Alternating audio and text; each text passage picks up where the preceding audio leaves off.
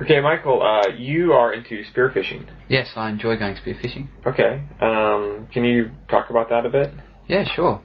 Um, spearfishing basically is a sport that uh, you dive under the water with the aid of flippers, Uh huh. um, wetsuit, and weights, but you don't use uh, oxygen at all. It's all you um, uh, hyperventilate before you go down to get your oxygen levels up. Then you dive down.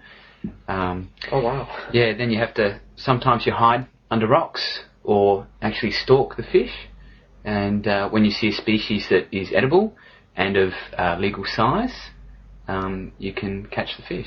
Oh wow. Yeah. Now spearfishing. Does that mean you throw? No, The you, spear? you use Like- spear guns, Okay. um, which uh, uses surgical rubber to propel the spear. Uh, you just pull it down to cock it.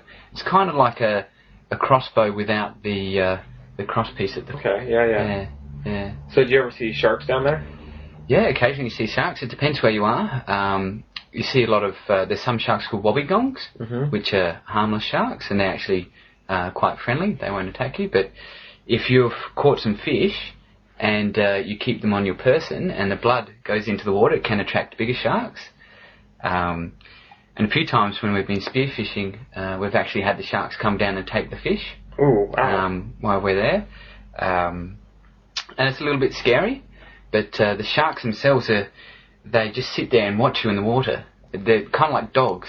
They Uh-huh. actually, they're it's scary because they follow you Uh huh. and they look at you and you'll turn around and they'll be sitting there looking at you. Uh huh. Um, Wow. So most of the time we like to, when we catch the fish, to keep the blood out of the water, we put them on a float that uh, floats a fair way away from actually where you're fishing um, as a safe precaution. But if, you know, of course you see too many sharks, uh, you just get out of the water. Wow. But, uh, no, it's nice and exciting. Wow. It sounds like it. Yeah, it's Yeah. good fun.